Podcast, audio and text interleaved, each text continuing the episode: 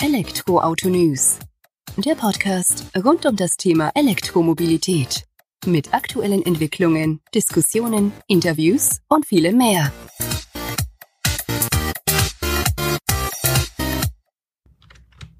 Servus und herzlich willkommen bei einer neuen Folge des Elektroauto-News.net Podcasts. Ich bin Sebastian und freue mich, dass du auch diese Woche wieder eingeschaltet hast, wenn wir uns mit der Welt der E-Mobilität auseinandersetzen. Das haben wir übrigens mittlerweile schon in 99 Folgen vorher getan und werden es in hoffentlich mehr als 99 Folgen nachher auch noch tun. Richtig erkannt, wir sind bei Folge 100 unseres Podcasts angelangt. Woche für Woche geht sonntags eine neue Ausgabe oder eine neue Folge online. Dabei widmen wir uns stets Themen aus der Welt der E-Mobilität.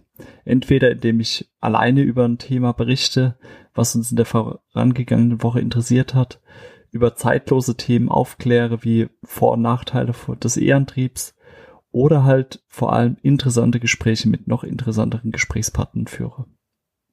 Des Weiteren gibt es natürlich auch noch Kurzschluss, das wohl beliebteste Format unseres Podcasts.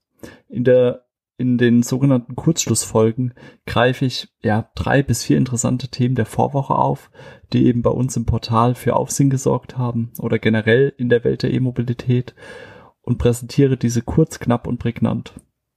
Maximal 20 Minuten dauert so eine Folge.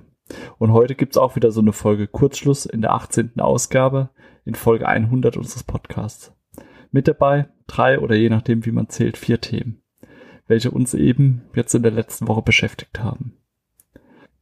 Sicherlich am aufregendsten war dabei die Meldung von SK Innovation, SKI abgekürzt, ähm, die zu verstehen gaben, dass man Batteriezellen entwickelt hat, die nur zwei schnelle 10 Minuten Ladungen benötigen, um eine Reichweite von mehr als 800 Kilometer zu ermöglichen, wenn diese schlussendlich in einem E-Auto verbaut sind. Das erste E-Auto dafür scheint auch schon in den Startlöchern zu stehen, aber dazu gleich mehr. Schneller geht's beim Akkuladen nur noch bei Geli. Dies machen in 90 Sekunden den Akku wieder voll. Gut, noch eine Spur schneller geht's bei Changang New Energy denn bei denen ist in gerade einmal 30 Sekunden der Akku wieder von 0 auf 100 voll. Ja, der Vergleich ist nicht ganz fair, zumindest gegenüber SKI, denn äh, bei Gedi und Chang'an werden die Akkus nicht vollgeladen, sondern komplett ausgetauscht. Kennt man so von NIO bereits, auch ein weiteren chinesischen Start-up.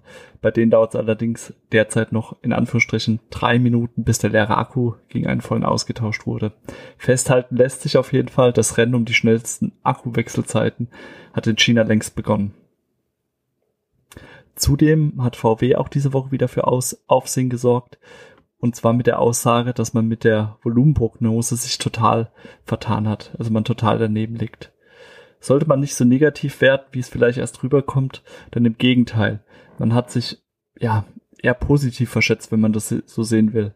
Denn Silke Bakschik, die bei der Kernmarke VW Pkw den Vertrieb und das Marketing der E-Modelle verantwortet, gab zu verstehen, dass man mit der Volumenprognose total daneben liegt, aber eben im Hinblick darauf, dass die Nachfrage wohl wesentlich schneller nach oben geht, als man sich zunächst erhofft oder erdacht hatte.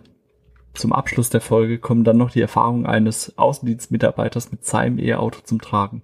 Denn Thorsten Burke, der mittlerweile seit 16 Jahren Mitarbeiter der Develop AG in Share ist, hat uns an seinen Erfahrungen aus dem Außendienst teilhaben lassen. Und zeigt auf, dass man sogar, wenn man über 60.000 Kilometer im Jahr mit dem Auto auf der Straße unterwegs ist, mit einem E-Auto reisen kann, ohne dabei große Abstriche hinzunehmen. Ich denke, wir haben einige interessante Themen in der heutigen Kurzschlussfolge und würde sagen, wir starten direkt rein. Viel Spaß damit.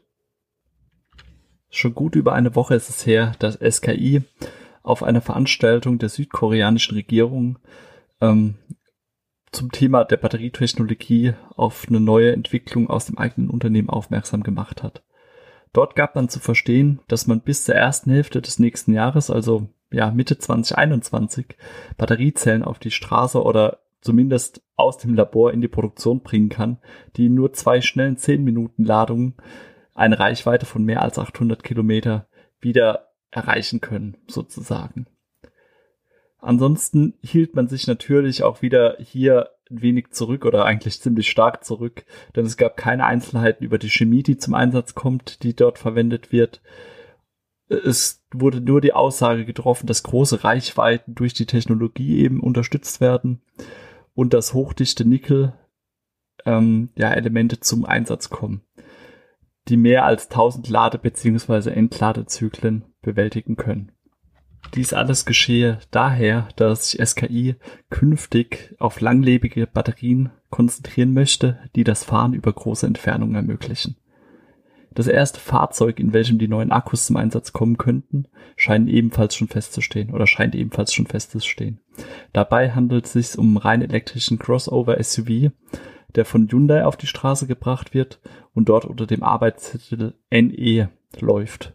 Dieser soll unserem Wissen nach zunächst auf dem europäischen Markt eingeführt werden, bevor er dann seinen Weg nach Korea findet. Ähm, ja, der Crossover kommt nicht dann nur mit dem neuen Akku daher, der eben besonders leistungsfähig ist, sondern auch mit einer Neuinterpretation des Designs, welches man so von Hyundai Motor kennt. Aber ähm, ja, so ganz bestätigt wurde das Ganze eben noch nicht. Und die vermeintliche Superzelle müsste natürlich auch erstmal aus dem Labor in die Produktion überführt werden, vor allem in die Serienfertigung. Wenn es denn so kommt, wie SKI verspricht, wird man damit ja schon eine bahnbrechende Neuerung auf die Straße bringen und wäre sicherlich eine richtig gute Grundlage für den kommenden Stromer von Hyundai. Aber ich denke, da werden wir einfach bis zur ersten Jahreshälfte 2021 abwarten, um zu sehen, ob die Versprechen gehalten werden können, die man eben getroffen hat. Nun waren wir eben schon bei besonders schnellen, ja, Akkuladezeiten, aber es geht durchaus noch eine Spur schneller. Und das beweist uns China. Denn China fasst derzeit das Konzept des Akkutausches in den Fokus, forciert das Ganze und will es eben auch da vorantreiben. Aber nicht selbst, sondern durch entsprechende Regularien und auch wieder Förderung. Man kennt das Thema von NIO, ein chinesisches Start, äh, Startup, welches damit schon für Aufsehen gesorgt hat, dass man den Akku wechseln kann. Drei Minuten dauert es bei denen aktuell in der ersten Generation der Akkuwechselladestation. Eine Spur schneller geht's bei Geely, Geely, die ähm, auch entsprechende Ladestationen oder Akkuwechselstationen besser gesagt in Betrieb genommen haben. Dort dauert es eben nur 90 Sekunden bis der Akku gewechselt wird. Des Weiteren ist es so, dass dort weit mehr Akkus vorgehalten werden können. Bei NIO ist die Rede von um die fünf Akkus, die in der Station geparkt sind und quasi zum Wechsel bereitstehen. Bei Gedi sind es um die 39, die dort vorhanden sind. Gedi kann schneller wechseln, da man mit zwei Robotern arbeitet, die im Inneren der Station eben vorzufinden sind. Das heißt, ähm, der Akku wird von dem einen Roboter entnommen, von dem anderen eingelegt. Bei Neo ist es eben noch so, dass man auf einen Roboter setzt, der die ähm, ganze Geschichte, den ganzen Wechsel vornimmt. Von daher erklärt es ja dann auch gut die doppelte Zeit, die dort eben erreicht wird. Eine ganze Spur schneller geht's noch bei einem anderen chinesischen Anbieter sozusagen, die das ähm, vorantreiben. Und zwar ist es Changyang New Energy die bisher nur eine Ladestation oder eine Batteriewechselstation in Betrieb genommen haben. Dort ist die Rede von 30 Sekunden, die für einen Batteriewechsel eben benötigt werden. Das ist schon eine Ansage und ja, durchaus nachvollziehbar, dass es eine Alternative zum Laden ist. Deswegen habe ich auch immer die Fastbladder mit äh, Ladestation drin, weil es wird ja schon geladen, aber halt auf eine andere Art und Weise, die ganze Geschichte.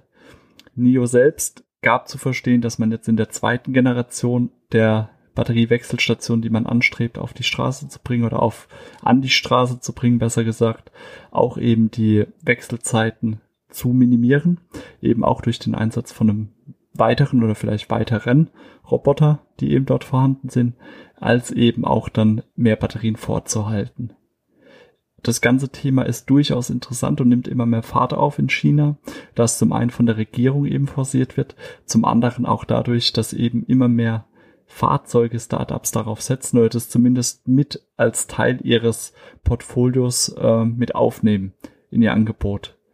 Hier lässt sich auch Candy erwähnen, auch ein chinesisches Startup, welche in den nächsten fünf Jahren 300.000 E-Autos mit Wechselakku auf die Straße bringen wollen, um die dann eben entsprechenden ja, Diensten zur Verfügung zu stellen. Und ja, durchaus ehrgeizige Pläne, die man da hat. Geli seinerseits gab zu verstehen, dass man bis 2025, was ja jetzt bisschen mehr als vier Jahre noch sind, insgesamt 5000 Akkuwechselstationen in China aufbauen möchte. Also auch definitiv eine Ansage, vor allem wenn man bedenkt, dass NIO drei Jahre gebraucht hat, um in Anführungsstrichen nur 130 Batteriewechselstationen in 58 Städten in Betrieb zu nehmen. Also man sieht, das Ganze nimmt Fahrt auf, es wird getrieben von der chinesischen Politik und von daher darf man durchaus davon ausgehen, dass das Konzept oder der Ansatz, ja, Erfolg haben wird. Je nachdem, wie man es eben betrachtet. Ich glaube, es wird passieren, dass wir mit unseren Volumenprognosen total daneben liegen. Das ist eine Aussage, die Silke Backschick, die bei der Kernmarke VW Pkw den Vertrieb und das Marketing der E-Modelle verantwortet, getroffen hat. Schon ein hartes Brett. Aber dabei meint sie es gar nicht so negativ, wie es auf den ersten Blick erscheinen mag. Vielmehr sei es so, dass man die Nachfrage nach den reinen E-Modellen, wie beispielsweise dem ID3 oder auch den ID4, total unterschätzt hat. Kurz zur Einordnung, Anfang September war noch die Rede von 7000 ID3-Besteller, welche auf die Auslieferung ihres MEB-Stromers warten. Ende Oktober sind es gar 14.000 VW ID3, die bereits übergeben wurden und sowie rund 38.000 Bestellungen, die bisher eingegangen sind. Also die Zahlen sprechen für sich und zeigen auf, die Zukunft des Autofahrens ist elektrisch. Und erst vor kurzem gab Konzernchef Herbert dies passenderweise dazu zu verstehen, E-Autos würden Fahrzeugen mit Verbrennungsmotoren bereits 2026 ökologisch und ökonomisch davonfahren.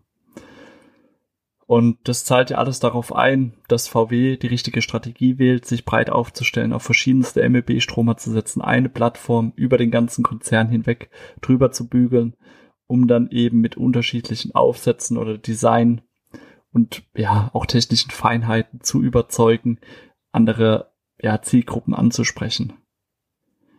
Man habe eben jetzt entschieden, von Seiten VW diesen Weg zu gehen und das macht man jetzt auch.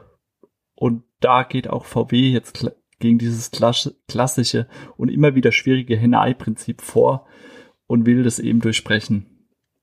Weil man gesagt hat, okay, jetzt bringt man die Fahrzeuge auf den Markt, man geht auf die Überholspur und die Ladeinfrastruktur wird schon Schritt halten können, wenn gehandelt wird. Aber auch da sieht man ja Bewegung in letzter Zeit und die Politik hat auch verstanden, dass man da eben Vorgaben machen muss, Ansagen treffen muss um eben auch ja, mit den, mit der steigenden Anzahl an E-Autos, die auf die Straße kommen, nicht nur von VW, sondern auch von anderen Automobilherstellern Schritt halten zu können. Zum Ende der Kurzschlussfolge noch, ja, der Verweis auf einen Artikel, der mir besonders Freude bereitet hat und auch richtig, richtig gut bei euch oder bei den Lesern ankam. Ähm, der stammt von Thorsten Burkel. Es war ein Gastbericht, Gastartikel sozusagen, den wir online gestellt haben in denen er seine persönlichen Erfahrungen als Außendienstmitarbeiter mit seinem E-Fahrzeug teilt. Thorsten geht darauf ein, wo er herkommt, was er für Aufgaben hat, dass er im Jahr ungefähr 60 bis 70.000 Kilometer unterwegs ist. Ähm, das ist die Summe aus beruflichen und privaten Fahrten, also schon ein Brett. Er ist viel in den Niederlande, Belgien, Polen, Tschechien, Österreich, Schweiz, Italien und auch in den nordischen Ländern unterwegs, als auch natürlich in Deutschland durch Covid-19 sind es ein bisschen weniger oder um die fast 15.000 Kilometer im ersten halben Jahr geworden. Also schon eingeschränkter, aber immer noch eine ordentliche Anzahl an Strecke, die er da eben zurücklegt. Und ja, Mitte 2019 stand für ihn die Frage an nach einem neuen Firmenwagen. Und er hatte sich da schon vorab mit alternativen Antriebsformen beschäftigt, Gedanken darüber gemacht und wollte vom Brennstoffmotor eben wegkommen. Zudem ist natürlich auch die 0,5% Firmenwagenversteuerung, die 2019 noch der Fall war, äußerst interessant. Kaufprämien des Staates und Zuschuss der Leasingrate oder zur Leasingrate vom Arbeitgeber waren dann doch ausschlaggebend, dass er sich mehr mit, ja, Elektroautos beschäftigt hat. Hybridfahrzeuge, in dem Fall Plug-in-Hybride, hat er auch kurz in Betracht gezogen aber da wäre die rein elektrische Reichweite eben zu gering gewesen, hätte nicht den Nachhaltigkeitsansatz getroffen, den er verfolgen wollte. Und von daher hieß es eben voll elektrisches Auto. Er hat sich an den Computer gesetzt, hat die Zahlen spielen lassen sozusagen und hat sich Gedanken darüber gemacht, welches E-Auto denn eben zur ja, Wahl steht. Entschieden hat er sich für ein Audi e-tron 55, also den bisschen besseren e-tron, sozusagen mit mehr Leistung, Reichweite und bereut seines Zeichens oder seiner Aussage kein Tag, an dem er eben auf das E-Auto umgestiegen ist. Im Gegenteil. Er hat ein wenig mehr Ruhe reingebracht in seinen Alltag. Er reist nicht mehr so gehetzt von A nach B, sondern nutzt dann eben auch die Pausen beim Laden an der Autobahn für E-Mails einfach zum Entspannen oder auch fürs leibliche Wohl. Und er will gar nicht mehr zum Verbrenner zurück, wie er mehr als deutlich zu verstehen gibt in dem Gespräch oder in dem Artikel, des, den er uns zur Verfügung gestellt hat. Das soll es auch schon gewesen sein von dem kurzen Einblick auf diesen Artikel. In den Shownotes sind alle Artikel der heutigen Kurzschlussausgabe verlinkt. Und ich empfehle dir auf jeden Fall, schau in seinem Erfahrungsbericht mit dem E-Auto aus dem Leben eines Außendienstmitarbeiters vorbei. Äußerst interessant und viel zu viel oder viel zu viel Inhalt, um das jetzt hier kurz und knapp wiederzugeben. Ich wollte dir einfach nur ein bisschen so Vorfreude drauf bereiten und schaust am besten direkt selbst vorbei. In Folge 100 unseres Elektroauto-News.net Podcasts natürlich einen ganz besonderen Dank an dich, dass du hier zuhörst, dass du, ja, du und ja, viele tausend andere Zuhörer jeden Sonntag hier einschalten oder über die Woche verteilt in den unterschiedlichsten Situationen ihres Alltags, ihres Lebens und quasi so ein Stück mehr aus der Welt der E-Mobilität erfahren.